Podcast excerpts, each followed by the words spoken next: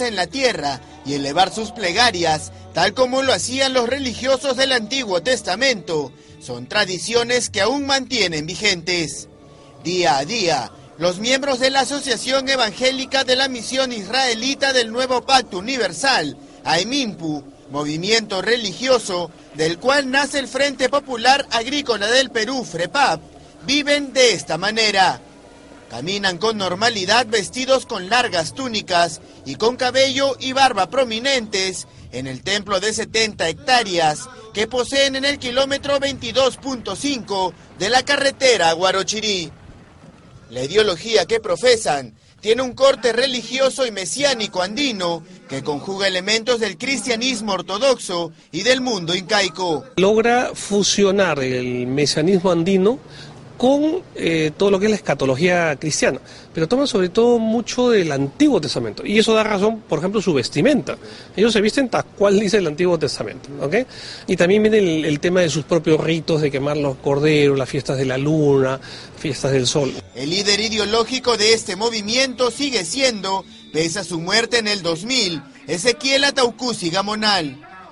Él fundó el movimiento el 27 de octubre de 1968 Años más tarde, el 30 de septiembre de 1989, creó el movimiento político del FREPAP, agrupación con la que tentó la presidencia del país sin éxito alguno. Ezequiel Ataucusi aseguraba que Dios había hablado con él y le dejó la tarea de encaminar a la humanidad. ¿Cuál es su pensamiento religioso? Lo funda Ezequiel Ataucusi que él se atribuye ser el nuevo Cristo de Occidente. Jesús de Nazaret es el Cristo Oriente y él es el nuevo Mesías que esperaban los cristianos. En verdad los judeo-cristianos o los judíos. Entonces, él se atribuye eh, ser el enviado de Dios dice resucitar, dice que va a resucitar el tercer día y lógicamente no resucitó. Hola hermanos, que tengan un tremendo hiper mega saludazo con doble Z. Saludazo de Cusatón Arimón. Bienvenidos a un nuevo video. Oramos hoy a nuestro Padre Eterno. Padre amado, síguenos santificando en la verdad y no permitas jamás que nadie nos engañe ni un espíritu que ande por los aires, ni otro ser humano, ni aun nosotros mismos, sabiendo que el corazón es engañoso. No permitas que nos alejemos de tu verdad, manténnos siempre a tu lado, al lado de tu Hijo Jesucristo. En nombre de Jesús, amén. Bueno, hermanos, en este video voy a demostrar, sin lugar a dudas, que esta religión de peruanos israelitas llamada Misión Evangélica Israelita del Perú o algo así es realmente una religión falsa. Y el hecho es que, bueno, a pesar de que mis videos son escondidos en el cajón de los recuerdos de YouTube, al parecer, no sé cómo hicieron para llegar a las montañas del Perú y resulta que en esas montañas remotas del Perú existe una extraña religión de hombres que se dejan el pelo largo, que se visten como se vestían en los tiempos bíblicos y las mujeres se visten como monjas y ellos dicen que son una tribu perdida de Israel y ellos están sometidos a muchas ceremonias que se realizaban en el Antiguo Testamento. Y bueno, como algunos de ellos nos han contactado a través de nuestro grupo de Telegram, de esta manera pues se ha hecho evidente que es necesario que estas personas salgan de su engaño. Seguramente alguno que viva en esas regiones estará totalmente engañado porque son regiones remotas de las altas montañas del Perú, algunas de más de cuatro mil metros de altura y que seguramente pues pocas personas pueden llegar allá para compartir la verdad bíblica. Y por eso aprovechando el poder del Internet y de que estos videos de alguna manera les han llegado allá, a pesar de que YouTube los ha escondido lo más que ha podido, pues voy a hacer un video muy contundente y sobre todo basado en la palabra de Dios y no en lo que yo diga, sino en lo que está en la Biblia, para demostrarles de manera irrefutable que su religión es totalmente falsa, que está en apostasía y que deben salir de esa religión y arrepentirse de los pecados que han cometido al ser parte de esa religión idolátrica. Así que, bueno, ustedes saben que en este canal yo he refutado toda doctrina engañosa y falsa que ha sido introducida en el cristianismo, principalmente de parte del catolicismo, que en el Apocalipsis es descrito como la gran ramera de Babilonia. Pero no podemos nunca olvidar que Babilonia es madre y esa madre tiene unas hijas evangélicas. Y ahora en este video vamos a estudiar algo que está haciendo una de sus hijas que es muy poco conocida, pero no por eso menos apóstata. ¿Mm? Entonces, se ha hecho necesario hacer este video. Y de nuevo aclaro, no es de ninguna manera un ataque o una burla a estas personas que practican esta religión, de los cuales yo espero que haya alguno que sea sincero, que desee conocer la verdad y de esta manera se pueda salvar. Esta religión llamada Asociación Evangélica de la Misión Israelita del Nuevo Pacto Universal, cuyo nombre parece más un trabalenguas que cualquier otra cosa, es un nombre bastante enredado y sus siglas son aún peor de El caso es que es una religión que está allá en las montañas de Perú, donde habitan los indígenas descendientes de los incas y que un señor llamado Ezequiel Ataucusi les empezó a decir que ellos eran descendientes de Abraham y que por eso eran especiales, que no eran simplemente indígenas del Perú, sino que eran descendientes del mismísimo Abraham.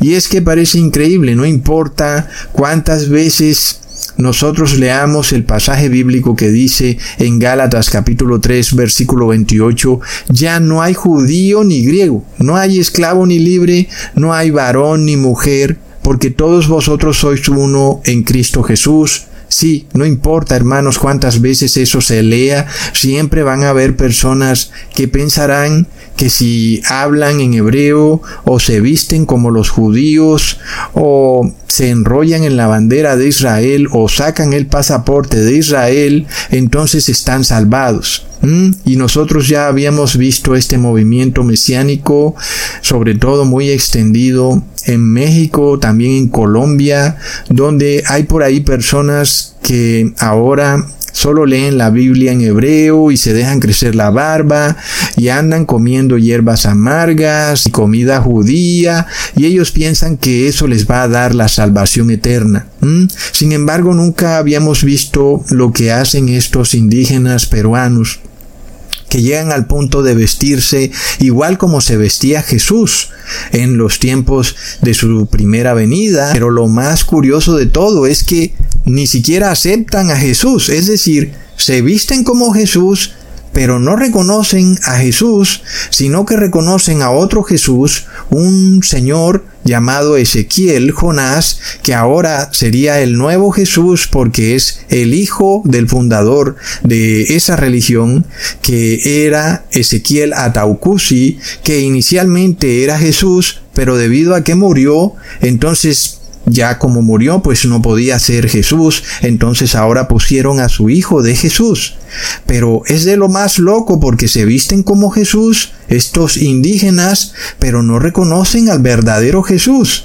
Y lo que hemos visto de esta religión es que es como un pan prensado, que por dentro tiene pedazos de adventismo porque ellos estudian los libros de Ellen G. White, tienen pedazos de mesianismo porque como ya vimos es decir, ellos se creen literalmente descendientes de Abraham, tienen pedazos de aquella secta del nombre sagrado que se originó en Estados Unidos, porque ellos piensan que el nombre de Ezequiel Jonás es un nombre sagrado que les traerá salvación, y también tienen pedazos del catolicismo porque son trinitarios y modificaron los mandamientos de Dios, y tienen pedazos de la religión evangélica porque convierten sus iglesias en polladas bailables y tienen bandas de música y bailan y brincan en las congregaciones. Y también tienen pedazos de religiones paganas incas porque en sus vestimentas usan símbolos de las líneas de Nazca hechas por los incas y adoran a la Pachamama y adoran a la Madre Tierra, en fin. Entonces, los miembros de esta religión llegan al punto de decir que la palabra inca lo que realmente significa es Israel nació en Cusco. Ahora, no olvidemos esto, hermanos, y aquí empieza esta advertencia clara y contundente en contra de estas personas para que se salven sobre todo para que dejen de practicar esta religión apóstata. Leamos lo que está escrito en Romanos capítulo 10 versículo 10 al 13. Porque con el corazón se cree para justicia, pero con la boca se confiesa para salvación, pues la escritura dice, todo aquel que en él creyere no será avergonzado, porque no hay diferencia entre judío y griego, pues el mismo que es Señor de todos, es rico para con todos los que le invocan, porque todo aquel que invocar el nombre del Señor será salvo. Es increíble cómo este pasaje bíblico hace grandes reprensiones a esta religión, pero empecemos por el principio. Cuando este pasaje nos revela que todo lo que tú declares con tu boca es tan importante que puede significar o tu salvación o tu perdición. Los miembros de esta religión dicen tantas cosas erradas con su boca que creo que este video no me alcanzaría para enumerarlas todas, pero voy a hacer el intento a ver y espero no demorarme mucho. Primero este fundador de esta religión, el tal Ezequiel Ataucusi, declara que él es la reencarnación de Jesucristo aquí en la tierra, plop. Y lo curioso es que el apellido Ataucusi son las siglas unidas de tres tribus o tres reyes indígenas que son Atahualca, Huascar y Cusi, que fueron tres reyes indígenas del imperio inca. No creo que eso sea una coincidencia, pero lo más interesante es que este señor Ezequiel dijo que el apellido Ataucusi proviene de la tribu perdida de Dan. Mucho ojo a eso. Es decir, este señor le ha dicho a todos los indígenas incas del Perú que ellos vienen de la tribu de Dan.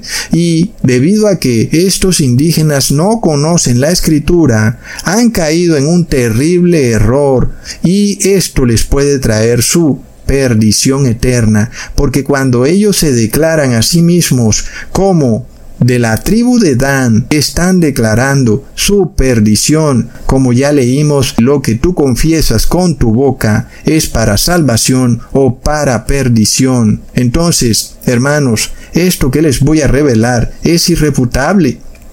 Y ningún miembro de esta religión mesiánica israelita peruana podrá refutarme, porque yo los estoy reprendiendo es con la palabra de Dios no con palabra de hombre. Recordemos, hermanos, que precisamente la tribu de Dan es la que se queda por fuera de la salvación en los últimos tiempos. Recordemos que Israel tiene doce hijos, que son las doce tribus de Israel, mencionadas en los últimos tiempos en Apocalipsis 7. Precisamente entonces, la tribu que se queda por fuera de la salvación es cuál? Pues es la tribu de Dan. No aparece entre las doce tribus que se salvarán en los últimos tiempos. Plop hermanos. Leamos en Apocalipsis 7, versículo 4 al 8.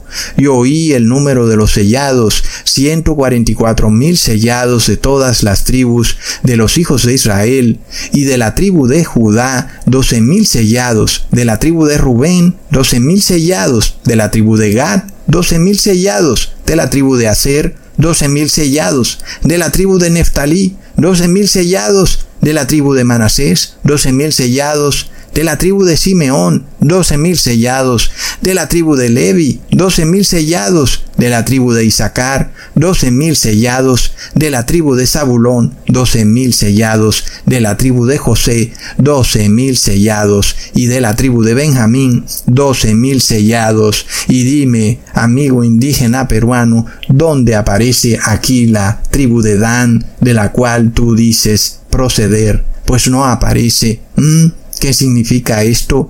¿Qué es lo que te está haciendo creer este señor Ezequiel Ataucusi? Cuando él escogió la tribu de Dan? ¿Acaso eso es una coincidencia? No, nada es coincidencia. Recordemos lo que está escrito sobre la tribu de Dan en Génesis capítulo 49 versículo 17. Será Dan serpiente junto al camino, víbora junto a la senda, que muerde los talones del caballo y hace caer hacia atrás el jinete. Plop. ¿Mm? No olvidemos que los incas adoraban a la serpiente emplumada y que uno de sus principales templos de esta misión israelita peruana es en Amaru y Amaru significa serpiente. Recontra plop. Y es que no podía ser de otra manera porque este hombre Ezequiel Ataucusi se presentó ante estos indígenas como Jesús reencarnado en la tierra. ¿Quién más podría hacer eso sino la serpiente? Ahí está a plena vista, hermanos, es impresionante. Y él dice, vengo de la tribu de Dan. Ah, sí, un momentico, ¿cómo así que viene de la tribu de Dan? Si Dan significa serpiente y luego este Señor está diciendo que Él es Jesús en la tierra, ¿qué te puede decir eso? Pero es el desconocimiento de la palabra que es grande entre estos indígenas. Y por eso este es un video, un llamado para que salgan de esta religión falsa porque este Ezequiel Ataucusi se convirtió en un profeta, en un gran profeta, en su propia tierra. Plop, pero ¿qué fue lo que Jesús declaró? Que nadie es profeta en su propia tierra, y que el sirviente no es más que el amo. Y eso nos deja con una sola conclusión, y es que si el señor Ezequiel Ataucusi fue tan amado en su propia tierra. Es porque nunca fue profeta. Prop. ¿Y cómo podía ser este hombre considerado profeta si él ha cambiado la ley y los profetas? Es que no es posible, es una contradicción completa. Por tanto, es evidente que no puede ser profeta. ¿Mm? Menos Jesucristo. Ahora, las personas pertenecientes a esta religión llaman a Jesús de Nazaret como el Cristo del Oriente y a su líder Ezequiel Ataucusi como Cristo del Occidente, quien según ellos sería la reencarnación de Jesús. ¿Mm? Y luego, para tratar de acomodar semejante disparate a la Biblia, niegan el versículo que dice en Apocalipsis 1, versículo 7, He aquí viene con las nubes, y todo ojo le verá, y los que le traspasaron, y todos los linajes de la tierra harán lamentación por él. Sí, amén. ¿Mm?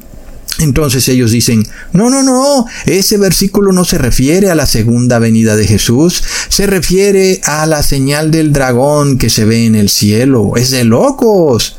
Lo están sacando totalmente fuera de contexto. Leamos en Apocalipsis 12, versículo 3. También apareció otra señal en el cielo. He aquí un gran dragón escarlata que tenía siete cabezas y diez cuernos, y en sus cabezas siete diademas Miremos que los versículos son totalmente distintos. El apóstol Juan no ve a ningún dragón que viene en las nubes. ¿Mm? Él ve una señal en el cielo. Él ve una especie de visión en el cielo. ¿Mm? Solo eso, un dragón con siete cabezas y diez cuernos, y hasta ahí fue. Pero la segunda venida de Jesús se nos declara que todo ojo lo verá. ¿Mm? Es algo muy distinto. Se nos dice que Jesús viene en las nubes. Jesús no puede aparecer de repente aquí en la tierra porque viene en las nubes. Sin embargo, los amigos que ahora se creen descendientes de la tribu de Dan, que no está en el Apocalipsis, olvidan que Jesús en su segunda venida debe ser visto por todos los seres humanos, y eso claramente no lo cumplió el señor Ezequiel Padre, mucho menos el hijo Ezequiel Jonás, a pesar de que tiene un solo video en YouTube con tal vez dos mil vistas, ni si tuviera 50 millones de vistas. La realidad es que estos indígenas que están en estas regiones tan alejadas del Perú han sido engañados. Sí, los engañaron amigos peruanos, los engañaron. La segunda venida de Jesús es un evento majestuoso donde todo el mundo, se dice que todo ojo lo verá. pero había que tergiversar ese versículo porque era la única manera de que estos indígenas peruanos aceptaran a Ezequiel Ataucusi como la reencarnación de Jesús en la tierra, porque nadie lo ha visto y porque no ha venido en las nubes.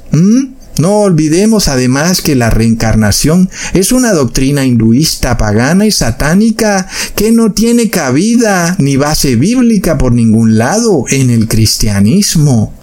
Pero además no debemos tomarnos a la ligera los engaños en que estos amigos mesiánicos peruanos han caído, no, hermanos, porque en esos mismos engaños va a caer el mundo entero cuando se presente ese falso Cristo, el Maitreya solar y se presente aquí, allá, en el desierto o en la recámara, así como se presentó Ezequiel a Taucusi en las montañas del Perú, diciendo, yo soy el Cristo. A pesar de la advertencia tan clara dada por Jesús, la gente cae en estos engaños no recordando lo que dijo Jesús en Mateo capítulo 24 versículo 24 al 27, porque se levantarán falsos cristos y falsos profetas y harán grandes señales y prodigios de tal manera que engañarán, si fuera posible, aún a los escogidos. Ya os lo he dicho antes. Así que si os dijeren, mirad, está en las montañas del Perú, está en el desierto,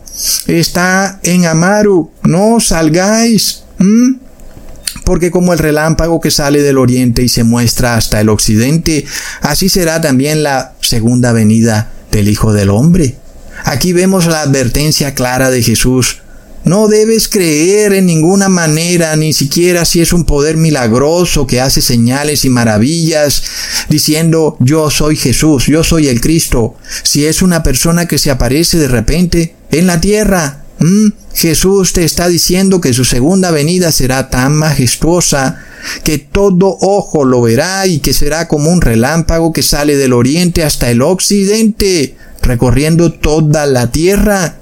Porque aún capaz que alguien sale y dice que es un relámpago que salió de la tierra, entonces se está aclarando que el relámpago sale de los cielos, del oriente al occidente, por lo cual no hay un ser humano que pueda imitar esa segunda venida tan majestuosa de nuestro Señor Jesús.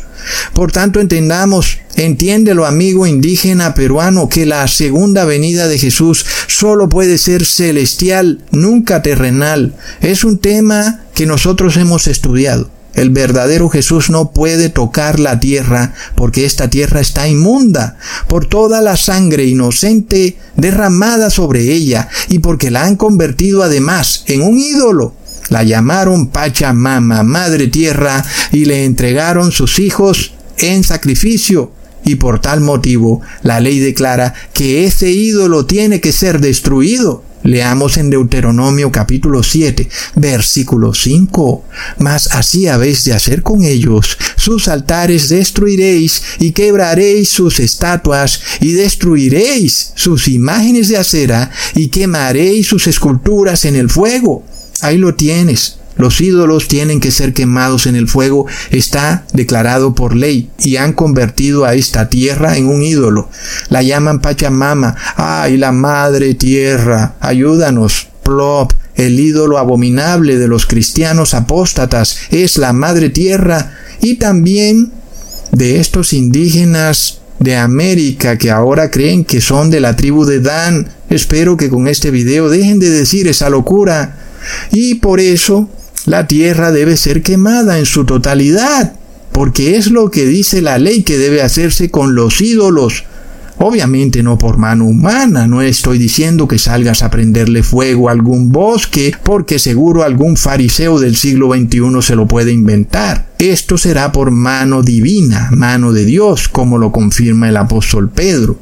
Leamos en segunda de Pedro, capítulo 3, versículo 10. Pero el día del Señor vendrá como ladrón en la noche, en el cual los cielos pasarán con grande estruendo, y los elementos ardiendo serán deshechos, y la tierra y las obras que en ella hay serán quemadas. Ahí está, hermanos, los cielos y la tierra serán quemados. ¿Por qué? Porque los convirtieron en un ídolo abominable. ¿Mm? La Pachamama. Ya vimos lo que Moisés hizo con el becerro de oro. Ya lo vimos, lo quemó, hermanos, lo quemó. Está claro entonces que Jesús en su segunda venida no va a tocar esta tierra inmunda. El apóstol Pablo también lo confirma cuando nos dice que Jesús no puede pisar esta tierra ni siquiera para venir a rescatar a su iglesia, sino que su iglesia será arrebatada. Los 144 mil, junto con todos los que resuciten, serán llevados al cielo para reencontrarse con el Señor en las nubes Leamos en Primera de Tesalonicenses, capítulo 4, versículo 17. Luego nosotros los que vivimos, los que hayamos quedado, seremos arrebatados juntamente con ellos en las nubes para recibir al Señor en el aire.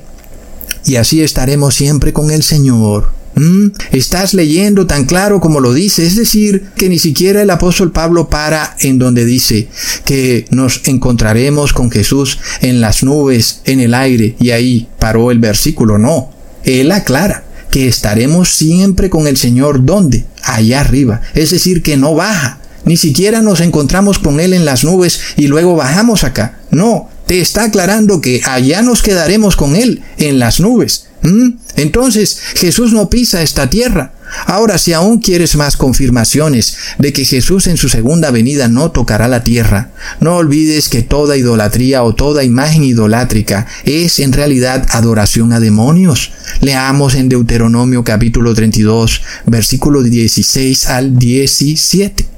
Le despertaron a celos con los dioses ajenos, lo provocaron a ira con abominaciones, sacrificaron a los demonios y no a Dios, a dioses que no habían conocido, a nuevos dioses venidos de cerca, que no habían temido vuestros padres. ¿Mm? Y ahora, ¿Qué es en sí un demonio, hermanos? Es un espíritu inmundo. Leamos en Apocalipsis 18, versículo 2, y clamó con voz potente, diciendo, ha caído, ha caído la gran Babilonia, y se ha hecho habitación de demonios y guarida de todo espíritu inmundo y albergue de toda ave inmunda y aborrecible. Es decir, que cuando las personas o los habitantes de este mundo empiezan a adorar a la Madre Tierra, están en realidad adorando al demonio. De esa manera convierten a la tierra en algo inmundo, porque es un objeto de adoración a demonios.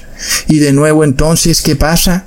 Por eso debe ser destruida por fuego. Es por esto que el apóstol Pedro empieza diciendo que el día del Señor será sorpresivo. No puede jamás ser como, mira, Jesús de Occidente está sentado allá en un escritorio en Amaru no, no puede ser así. Mm. Es algo sorpresivo, pero además también habrá destrucción, gran destrucción. Así que el señor Ezequiel Ataucusi no cumple ninguna de esas condiciones como para él considerarse el Cristo de Occidente. Primero, no hemos ni siquiera visto a los muertos santos haber resucitado como para que se puedan unir con los santos, los 144 mil que estén vivos y luego sean arrebatados en las nubes. Ni siquiera hemos visto que haya algún tipo de resurrección de muertos santos. No. Tampoco hemos visto a Ezequiel Ataucusi viniendo en las nubes como un relámpago que sale del oriente y que va al occidente. No, el viejito se la pasa en Perú, sentado en su escritorio, fue congresista y hasta se lanzó de presidente. Nada de eso hace parte de los eventos que Jesús describe como parte de su segunda venida. Jesús nunca dijo, voy a hacerme presidente del Perú, compañeros, amigos, y voy a salir en Laura en América, haciendo campaña, tranquilos. Como si fuera poco los amigos indígenas peruanos que practican esta religión mesiánica andan celebrando en su sentido literal las fiestas de Pascua, panes sin levadura, primeras frutas, día de la expiación, y se reúnen en los templos a comer. Algo a lo cual el apóstol Pablo advirtió claramente que ya no era necesario hacer nada de eso. Leamos en Colosenses capítulo 2 versículo 16, por tanto nadie os juzgue en comida o en bebida o en cuanto a días de fiesta, luna nueva o en sábados. Está claro, ¿verdad? Es que es demasiado claro. Y los amigos peruanos israelitas de la tribu de Dan hasta las lunas nuevas celebran. Pero si lo dice que no celebres lunas nuevas, también que no andes comiendo y bebiendo, no es necesario, como está escrito en Romanos capítulo 14, versículo 17, porque el reino de Dios no es comida ni bebida, sino justicia, paz y gozo en el Espíritu Santo. ¿Mm? Entonces no tienes que ir a la iglesia a sacrificar un becerro y luego a comértelo, o a comer un vino y un pan, o a comer jugo de frutas con una galleta, o la tal hostia con el vino, nada de eso. ¿Mm? Entonces, estas cosas son rituales de celebración, ritos y ceremonias que hicieron parte de una ley que fue añadida, la cual le llamamos ley ceremonial como está escrito en Gálatas capítulo 3 versículo 10, porque todos los que dependen de las obras de la ley están bajo maldición, pues escrito está, maldito todo aquel que no permaneciere en todas las cosas escritas en el libro de la ley para hacerlas. Entonces, ¿qué ocurre cuando tú empiezas a hacer todos estos ritos de comida y bebida y de ceremonias de luna nueva, de Pascuas, a hacer sacrificios? Estás maldito porque estás bajo una ley ceremonial que no puede limpiar tus pecados. Y esto es lo que están haciendo estos amigos peruanos de la tribu de Dan. Lamento informarles que están bajo maldición, no bajo salvación. Todo aquel que crea que puede salvarse por obras es igual que Caín. Caín pensaba que entre más frutas y legumbres le trajera a Dios, más él lo aceptaría. Pero no es así. La salvación es por fe. Por eso nosotros somos remitidos al pacto que Abraham hace con Dios, que es el pacto de la fe, para enseñarnos que Abraham no celebró ninguna fiesta en su sentido ceremonial. Es decir, tú no viste a Abraham celebrando Pascua o celebrando el día de la expiación o celebrando las primeras frutas, porque esa ley no había sido dada. Pero por supuesto que Abraham la celebra en su sentido espiritual, en el sentido espiritual en el cual tenemos que arrepentirnos, confesar nuestros pecados, y esa sí puede ser la fiesta de la expiación, pero en el sentido físico en donde tomamos un becerro y luego lo sacrificamos y tomamos esa sangre y nos las echamos en la cabeza para que expíe nuestros pecados, eso es un error es algo que Abraham jamás hizo. Entonces no olvidemos que este es el error en el que cae la iglesia de Gálatas. En Gálatas capítulo 3 versículo 1 al 3. Oh Gálatas insensatos, ¿quién os hechizó para no obedecer la verdad? ante cuyos ojos Jesús, el Cristo, fue ya descrito como colgado en el madero entre vosotros. Esto solo quiero saber de vosotros. ¿Recibisteis el Espíritu por las obras de la ley o por el oído obediente de la fe? Tan locos sois. Habiendo comenzado por el Espíritu, ¿ahora os perfeccionáis por la carne?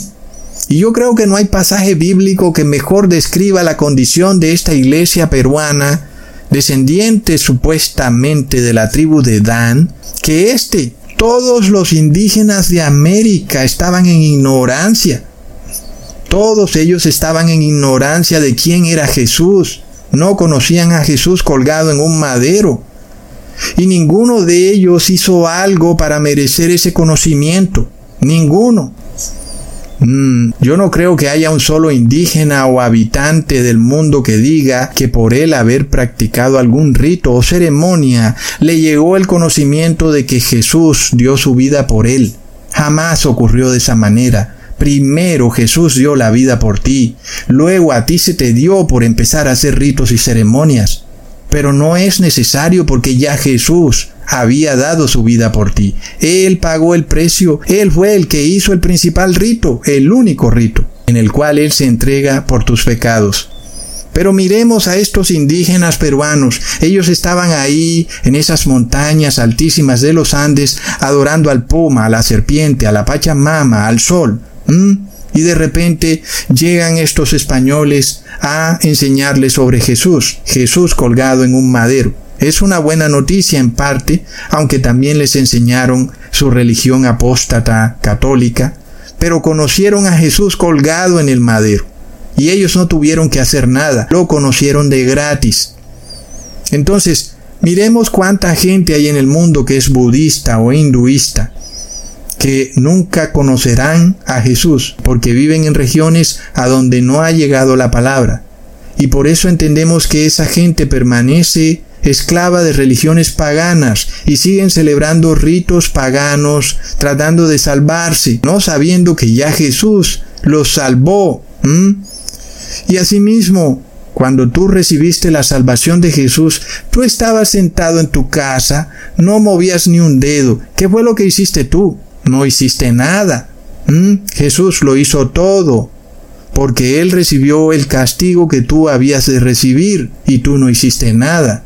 Entonces, tú lo conociste ahí, colgado, sufriendo en el madero, y luego tú dices, ah, bueno, ya fue, ahora voy a hacer todo tipo de ritos y ceremonias para lograr mi salvación. Es algo que no tiene lógica. Este es el razonamiento tan sencillo que el apóstol Pablo te hace ver.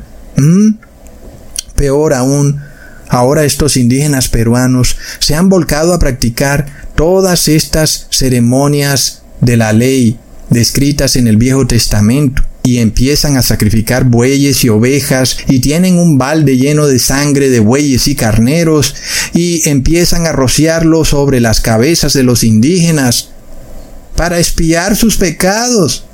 Pero es que acaso no es suficientemente claro lo que el apóstol Pablo les dice en Hebreos capítulo 10 versículo 4, porque la sangre de los toros y de los machos cabríos no puede quitar los pecados.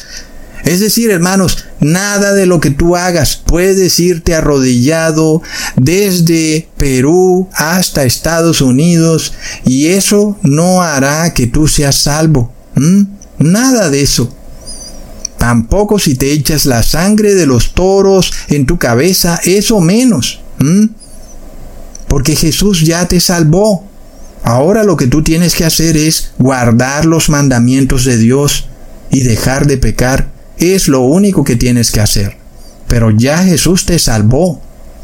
Y tampoco tú tienes que recurrir a un sacerdote a que te perdone tus pecados, porque tú ya tienes un sumo sacerdote en el cielo el cual está dispuesto para escuchar tus pecados, y Él es el único que puede perdonar tus pecados, porque es su sangre la única que puede limpiarte de tus pecados.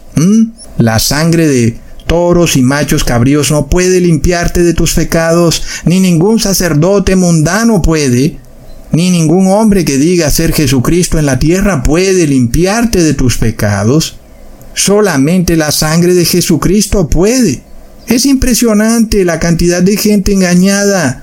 Por otro lado, ellos dicen que guardan los diez mandamientos. Y va uno a ver porque en un principio me pareció, wow, hay unas personas indígenas de Perú en las montañas altísimas de los Andes guardando los diez mandamientos, increíble. Pero resulta que es mentira, al mejor estilo de la Iglesia Católica. El señor Ezequiel Ataucusi modificó los diez mandamientos también. Y así como hizo la Iglesia Católica con el primero y el segundo, éste los conservó igual que como los tiene la Iglesia Católica. En el caso del primero, puso que es amarás a Dios sobre todas las cosas. Y en el segundo puso que es amarás a tu prójimo como a ti mismo. Y luego el tercer mandamiento lo tiene con los tres primeros mandamientos agrupados. Alguien dirá, bueno, Ecusatón, pero ¿cuál es el problema? Mira, a la final el primero y el segundo mandamiento, pues son eso, amar a Dios sobre todas las cosas y amar a tu prójimo como a ti mismo. Plop. Y es que así es el ser humano, así es el corazón del hombre, es engañoso, hermanos.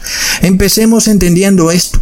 Este primer mandamiento que dice amarás a Dios sobre todas las cosas no especifica a qué Dios es el que amaremos sobre todas las cosas y por eso tú no lo puedes cambiar. Tú no puedes tomar Éxodo 20 y cambiar el primer mandamiento y poner amarás a Dios sobre todas las cosas porque la pregunta es ¿a cuál Dios te estás haciendo referencia? ¿Mm?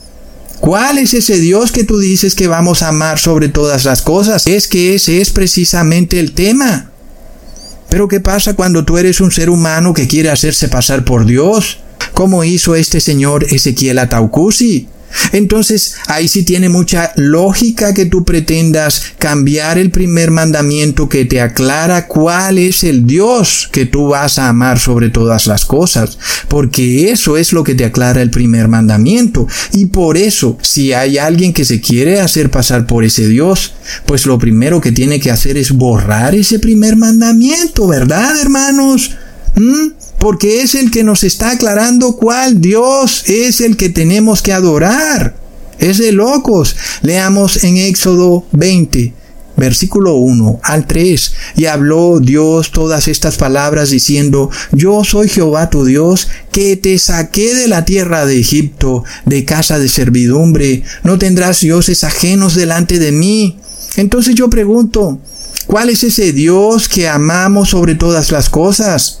Pues es aquel que sacó al pueblo de Israel de la tierra de Egipto. Es el Padre y el Hijo. ¿Mm? Y yo pregunto, ¿Ezequiel Ataucusi sacó al pueblo de Israel de la tierra de Egipto? ¿No, verdad? Entonces ya ves por qué él cambia precisamente el primer mandamiento y lo hace por amarás a Dios sobre todas las cosas. Suena bien, ¿verdad?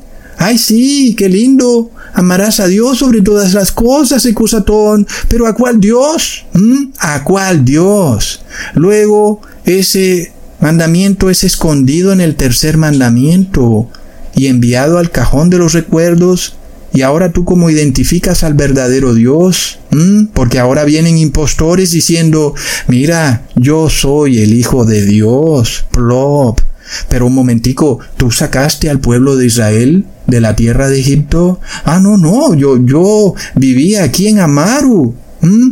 Ah. ¿Mm? Entonces es una forma muy clara de reconocer a los impostores. A ti te ponen a la Virgen María y te dicen, mira la madre, la madrecita, ¿no quieres tú a tu mamá? Y tú tienes que preguntarte, ¿ella sacó a Israel de la tierra de Egipto? ¿No, verdad? Y te ponen a la madre tierra. Mira la madre tierra, ella nos da los alimentos, plop. Pregúntate, ¿ella sacó a Israel de la tierra de Egipto? No, ¿verdad? Es decir, que ningún semidios o deidad idolátrica, demoníaca o humana de este mundo pasa la prueba de ese primer mandamiento. Es un mandamiento tan importante porque identifica al verdadero Dios y ningún ser humano puede usurpar ese primer mandamiento. ¿Entiendes por qué ese primer mandamiento es ocultado por las religiones del mundo? La Iglesia Católica lo borró. Este señor Ezequiel Ataucusi lo borró. Prop. Ahora, el primer mandamiento incluye al Padre y al Hijo, que es Jesucristo. Es evidente, pero a nadie más. Y yo pregunto, ¿el Papa de Roma sacó a Israel de la tierra de Egipto? No, hermanos. Entonces el primer mandamiento no se puede cambiar, es clave. ¿Mm? También es un grave error decir que el segundo mandamiento es amar a tu prójimo como a ti mismo, ya que el primero y segundo mandamiento van de la mano. El primero dice, no te harás dioses ajenos delante de mí.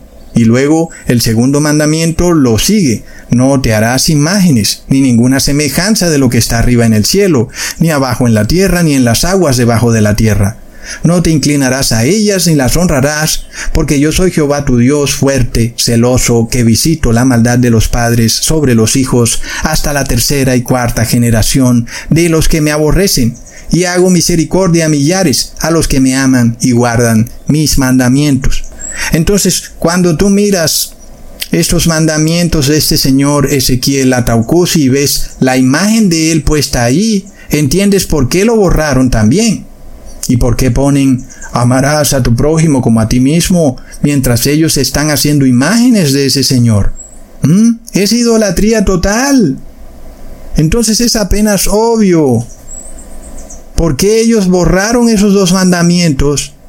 Y es que el solo hecho de declarar a este señor Ezequiel Ataucusi como Jesús de Occidente es la mayor idolatría de todas. Miremos también esto que es muy curioso, hermanos, los bailes y danzas que ocurren en estas congregaciones indígenas, peruanas, con música llena de acordes disonantes, mezclada con música peruana de los Andes, algo muy al estilo también de las congregaciones evangélicas, porque es un método para hacer más susceptible a la persona para aflorar los sentimientos y abrir portales a la posesión demoníaca. Nosotros hemos estudiado esto ya y es lo que ocurre también con estos israelitas peruanos. Ellos imitan claramente lo que hacen los evangélicos en apostasía cuando tratan por la fuerza de hacer bajar al Espíritu Santo de Dios desde el cielo a la tierra para supuestamente tener una unción del Espíritu Santo, que luego se demuestra con un bailoteo, con un movimiento errático y enloquecido de los pies y del pelo, a lo que ellos llaman estar lleno del Espíritu Santo. Aquí nosotros podemos ver varios errores que nos muestran inmediatamente que el espíritu que estos israelitas peruanos reciben en sus congregaciones no es ningún Espíritu Santo, sino el Espíritu de Baal Zebú. Primero, vemos que el Espíritu Santo no se puede recibir por obras. Es un punto clave. Anótalo. El Espíritu Santo se recibe por fe. Leamos en Gálatas capítulo 3 versículo 2. Esto solo quiero saber de vosotros. ¿Recibisteis el Espíritu por las obras de la ley o por el oír con fe? ¿Mm? Entonces no se puede ser más claro y contundente. Es decir, que si tú empiezas a hacer cosas para recibir el Espíritu Santo, estás haciendo obras. Si tú empiezas a ponerte allá adelante en tu congregación, a arrodillarte para que todo el mundo te vea y haciendo todo un show, alzando las manos para que te vea todo el mundo y moviéndote erráticamente y temblando y moviendo la cabeza de un lado a otro, son obras si tú haces oraciones repetitivas, son obras. Entonces el Espíritu Santo no se recibe por obras. El Espíritu Santo se recibe por fe. Y eso quiere decir que no hay nada que tú puedas hacer de tu parte, como por ejemplo andar bailando como loca en esas congregaciones Nada de eso te va a hacer recibir el Espíritu Santo. Entiéndelo. El Espíritu Santo se recibe por fe. ¿Y qué significa eso? Significa que tú tienes esa esperanza de que un día Dios te entregue el Espíritu Santo. Pero tú debes permanecer en esa esperanza. Y eso es fe. El Espíritu Santo se recibe por fe. Pero si tú andas desesperada, moviéndote de un lado para otro en tu congregación, es que estás haciendo obras. Y por eso es claro que tú recibes un espíritu bailarín, desordenado y burletero. Plop. Finalmente no olvidemos que el Espíritu Santo es también llamado el Espíritu de verdad. Por lo cual, si tú estás en una iglesia donde te están enseñando mentiras, donde te están cambiando los mandamientos de Dios como originalmente fueron establecidos en Éxodos 20, donde te están sacando versículos fuera de contexto, donde te están enseñando que la sangre que quita los pecados es la sangre de bueyes y corderos, pues eso en sí mismo es un testimonio de que tú estás recibiendo es un espíritu de error. Y esa es la clara señal de que en tu iglesia habita el demonio, como ya vimos. Babilonia se ha vuelto en habitación de demonios. Leamos en segunda de Tesalonicenses capítulo 2 versículo 11 al 12. Por esto Dios les envía un poder engañoso para que crean la mentira, a fin de que sean condenados todos los que no creyeron a la verdad, sino que se complacieron en la injusticia. Así que estás en una iglesia que dice mentiras y tú estás muy contento ahí. Por ejemplo, dicen que Dios es una Trinidad. O como que ahora hay un Cristo en Occidente y otro en Oriente. O como que tú crees que vas a recibir el Espíritu Santo cuando tú estás bajo un poder engañoso. Entonces no olvides que el Espíritu Santo es el Espíritu de verdad y el Espíritu de verdad declara que la Escritura no puede ser quebrantada. En donde dice entonces la escritura que se levantaría un Cristo bajo la tribu de Dan. Plop. A ver, amigo indígena, vamos a razonar. Respóndeme esa pregunta bien clara y muéstrame en la Biblia donde dice que se levantaría un Cristo que vendría de la tribu de Dan, porque el Cristo viene de la tribu de Judá. Leamos en Jeremías capítulo 23 versículo 5. He aquí que vienen días, dice Jehová, en que levantaré a David renuevo justo y reinará como rey, el cual será dichoso y hará juicio y justicia en la tierra. ¿Y de qué tribu desciende David? Pues de la tribu de Judá. Pero Ezequiel Ataucusi dice, de su propia boca, que él viene de la tribu de Dan. Plop. No es eso un engaño. No es eso un espíritu de error. ¿Mm? Y tantas personas ven a este Ataucusi como un Mesías, cuando ni siquiera viene de la tribu de Judá. Es un engaño, es idolatría. Y por eso Nadie que esté en esa congregación puede recibir jamás la unción del Espíritu de verdad, porque primero se tienen que despojar de esos engaños. Hasta que no salgan del engaño, jamás podrán recibir el Espíritu de verdad. El primer paso es ese, salir del engaño, aceptar la verdad, como está escrita en la palabra, tal y como Dios escribió los diez mandamientos, quien los escribió con su propio dedo. Imagínate esa rebeldía de un hombre al pretender querer cambiar los diez mandamientos que Dios escribe con su propio dedo. Es de locos, hermanos. Así que por eso vemos que en sus congregaciones se ven las mismas manifestaciones espiritistas que se ven en las iglesias evangélicas y vemos la misma bailadera y la misma brincadera y sabemos que esas cosas son ejercicios espirituales jesuitas. Así que nosotros sabemos por dónde va la cosa y este Ezequiel Ataucusi ha debido tener contactos con jesuitas, quienes lo instruyeron para mantener a sus feligreses engañados con falsas manifestaciones espirituales. Es que miremos la coincidencia de que este Ataucusi haya puesto en el nombre de su iglesia la palabra misión, porque ese era una palabra muy usada por los jesuitas para describir sus iglesias, que ellos las llamaban misiones jesuitas. Será por esto que es evidente la influencia católica en esta nueva religión indígena de la tribu de Dan, donde este Ezequiel Ataucusi viajó al tercer cielo y adivinen a quién vio allá arriba, a la Santísima Trinidad. ¿Qué cosas, no? Porque ni Abraham, ni Moisés, ni Noé, ni Jesús, ni Pablo, ni Juan vieron jamás a la Santísima Trinidad, pero el Señor Ataucusi la vio, sí, él la vio. Ecusatón, yo la vi, estaba allí sentada, la Señora Trinidad. Era una deidad trinitaria, pero era un solo Dios, tenía un gran moño largo, faldas largas, era la Santísima Trinidad, y ella me habló, sí, Ecusatón, yo la vi allá en el tercer cielo. Ah, pero qué coincidencia, ¿verdad? Que es la misma deidad romana vaticana. Parece que el señor Ataucusi no es tan israelita después de todo, ¿verdad? Porque en el Viejo Testamento jamás aparece la Santísima Trinidad, recontra mega prop hermanos. Bueno, esto es muy sencillo de decidir.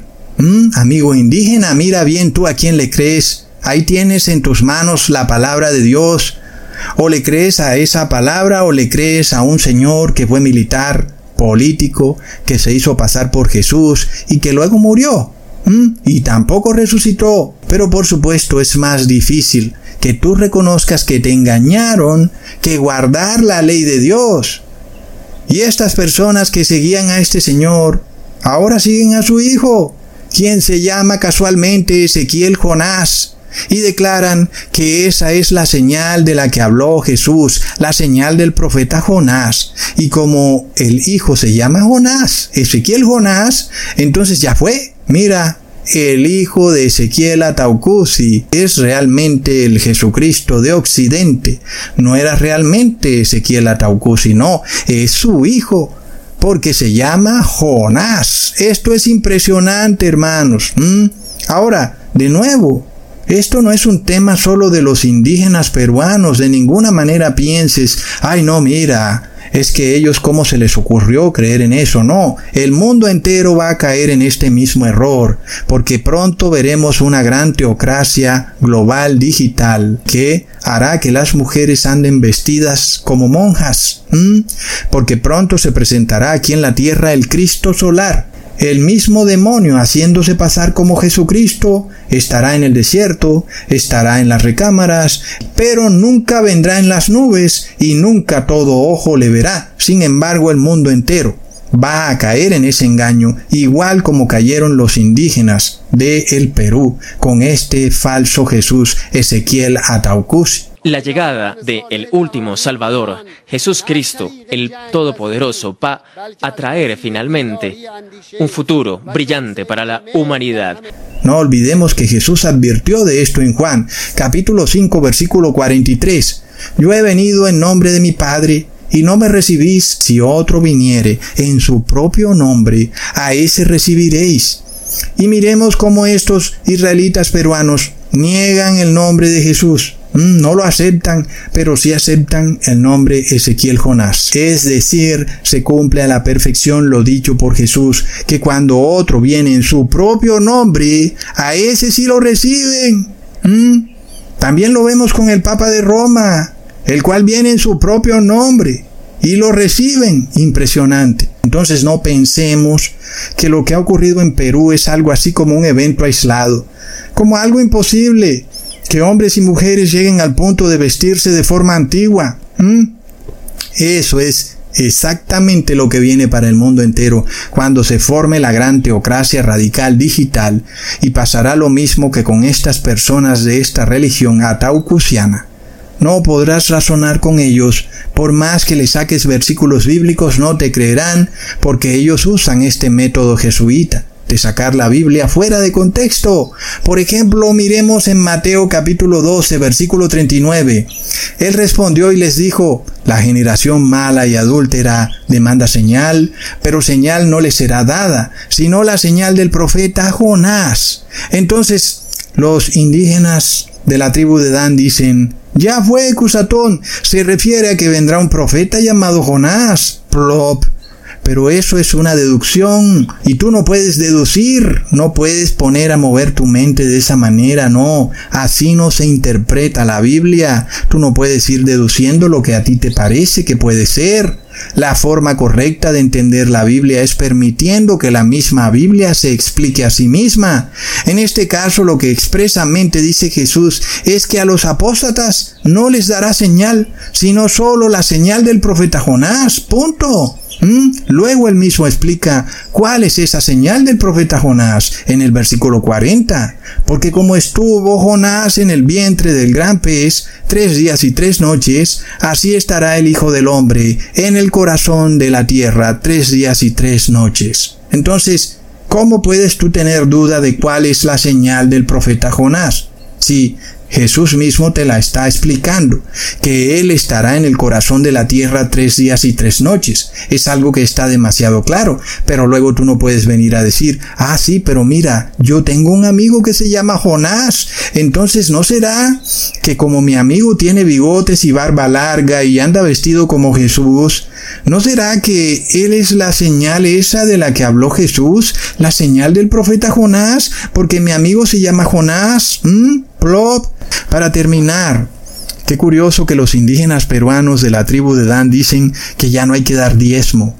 Es curioso eso, hermanos, y yo me pregunto, ¿con qué dinero han construido toda esa cantidad de templos? Porque realmente son bastantes templos y si tus templos los ha construido otro poder, pues yo quisiera saber quién es el que los ha estado construyendo porque ese que los ha estado construyendo es el dueño verdadero de esa congregación, porque el que pone el dinero es el dueño, ¿verdad? ¿Mm? Pero ellos dicen, Ecusatón, el diezmo fue abolido, el diezmo fue para los levitas. Entonces dime de dónde sacan la plata para construir sus templos. ¿Quién los construyó entonces, hermanos? ¿Por qué no pones a mover el coco? ¿Mm? Es que es realmente impresionante ver la cantidad de templos y la infraestructura de esta religión, misión israelita peruana. De verdad que sí, uno se queda impresionado. ¡Wow! Mucha infraestructura, mucho dinerillo. A ver de dónde sale si ellos no dan diezmo. ¿Será que los indígenas peruanos tienen tanto dinero? ¿Mm? Finalmente, para terminar, porque creo que tal vez no acabaría jamás mostrando todas las apostasías de esta religión, miremos el símbolo del arco iris en el logo de esta iglesia y luego a los hombres con pelo largo, como si fueran mujercillas. Plop. No puedes entender que por tener el pelo largo te perderás y tú dices, me voy a perder, todo por tener el pelo largo. Pues sí, porque es afeminado. Leamos en Primera de Corintios capítulo 6 versículo 9. ¿No sabéis que los injustos no heredarán el reino de Dios? No erréis ni los fornicarios, ni los idólatras, ni los adúlteros, ni los afeminados, ni los que se echan con varones, ni los ladrones, ni los avaros, ni los borrachos, ni los maldicientes, ni los estafadores heredarán el reino de Dios. ¿Mm? De nuevo el apóstol dice en Primera de Corintios capítulo 11 versículo 14, la naturaleza misma nos enseña que al varón le es deshonroso dejarse crecer el cabello. ¿Mm? ¿Y por qué será que es deshonroso, hermanos? Porque es afeminado y los afeminados no entrarán al cielo. Ahora ellos dicen, no, no, Ecusatón, es que tú no entiendes. Ah, sí, mm, explícame a ver. Es que estamos haciendo voto de nazareato y la ley dice que el que hace voto de nazareato no se debe cortar el pelo. Pero no engañes que sí se lo cortan. Si ustedes no se cortaran el pelo, el pelo les llegara hasta los pies. El pelo les seguiría creciendo y creciendo y creciendo, como lo dice la ley de Nazareato, que no puede pasar navaja sobre la cabeza. Es decir, que si tú te vas a dejar crecer el pelo porque no pasa navaja sobre tu cabeza, entonces a la vuelta de cinco años vas a tener tu pelo en tus rodillas. Y obviamente no he visto al primero que tenga el pelo en las rodillas por lo cual se hace obvio que sí le pasan tijera al pelo. Entonces están violando la ley de Nazareato. Entonces, hermanos, por otro lado, tenemos que entender que el voto de Nazareato es por un periodo pequeño. De ninguna manera este voto de Nazareato estaba hecho para durar cinco años. No, es por un periodo pequeño. En ese periodo pequeño el hombre no debía pasar navaja sobre su cabeza, pero después de dos, tres meses o seis meses el hombre se corta el pelo y acaba ese voto de nazareato. Y nosotros vemos que el apóstol Pablo hizo ese voto. Y miremos que el apóstol Pablo pasó navaja sobre su cabeza. Leamos en Hechos capítulo 18, versículo 18. Mas Pablo, habiéndose detenido aún muchos días allí, después se despidió de los hermanos y navegó a Siria, y con él Priscila y Aquila, habiéndose rapado la cabeza en Sencrea, porque tenía hecho voto. ¿Mm? Ahí lo tienen amigos peruanos israelitas. El voto de Nazareato no es por tiempo indefinido. No, no, no, no es por corto tiempo, porque si no el pelo te va a llegar hasta los pies. Entonces luego te tienes que rapar la cabeza. Y listo, se acabó ese tema de no cortarte el pelo, se acabó. Por otro lado, no olvidemos que el que está en voto de Nazareato no puede comer cerdo ni ratón. Y estos amigos indígenas del Perú comen cerdo y comen ratón están violando el voto de Nazareato. Es decir, ustedes no cumplen nada, nada de lo que dicen, lo cumplen y con su propia boca se condenan. Se condenan por decir que están en la tribu de Dan y se condenan por decir que están haciendo voto de Nazareato porque están violando el voto de Nazareato. Se están condenando por todos lados porque se dejan crecer el pelo como una mujercilla y de esa manera son afeminados y los afeminados no entrarán al cielo. Así que amigo peruano indígena de la tribu de Dan, es un llamado para ti para que salgas de esa religión. No esperes jamás que va a haber una convocación en tu iglesia en donde van a decir, ay no, mira, Ecusatón Arimon tenía razón, jamás eso va a pasar, jamás, porque no olvidemos que Babilonia no cambia. Babilonia siempre permanece igual, no va a cambiar. Eres tú el que tienes que salir de la falsa iglesia. Y este es un llamado para ti. Y recordemos que si tú después de haber sido iluminado con la verdad aún rechazas la verdad, Ya no hay más que se pueda hacer por ti. Estás perdido ya para siempre, porque ahora la verdad ha llegado a ti, te han explicado la palabra de Dios, te han mostrado imágenes con los versículos, te han mostrado versículo tras versículo, y si tú sigues de terco, ya no hay nada que hacer por ti, absolutamente nada. Es señal clara que estás en perdición total, que no te puedes salvar y que ya no tienes redención. Estás por fuera de la salvación. Si no sales de esta iglesia evangélica de la misión israelita, si no sales de ahí, es claro que ya estás perdido para siempre. Es un llamado serio es un llamado solemne, en donde tienes una oportunidad así como la tuvo Lot. Tienes que salir de Sodoma, Lot. Y Lot estaba como que seguro, tienes que salir de Sodoma. Y Lot tuvo que salir de Sodoma. Dios envió a ángeles para decirle, Lot, tienes que salir, si no te vas a perder. Y es lo mismo que está pasando con todos estos indígenas de esta misión israelita jesuita del Perú. Tienen que salir de esa misión jesuita. Tienen que salir de ahí, si no se van a perder. Dios ha estirado su mano para llamarlos a aquellos que sinceramente están guardando la ley de Dios, para que ustedes salgan de ahí y guarden los mandamientos de forma correcta, como están descritos en Éxodo 20, porque si no, es obvio que ustedes están en Sodoma, tienen la bandera de Sodoma, pues los hombres andan todos afeminados con pelo largo. Es evidente que están en Sodoma y tienen que salir de ahí. Mm, pero si no salen, es claro y se cumple a la perfección que ustedes serán parte de la tribu de Dan, porque la tribu de Dan no se salva en los últimos tiempos. ¿Entienden? Y es impresionante cómo todo se cumple. Si te quedas, lo que tú declaras con tu boca se cumple, que tú eres de la tribu de Dan, y entonces estás perdido.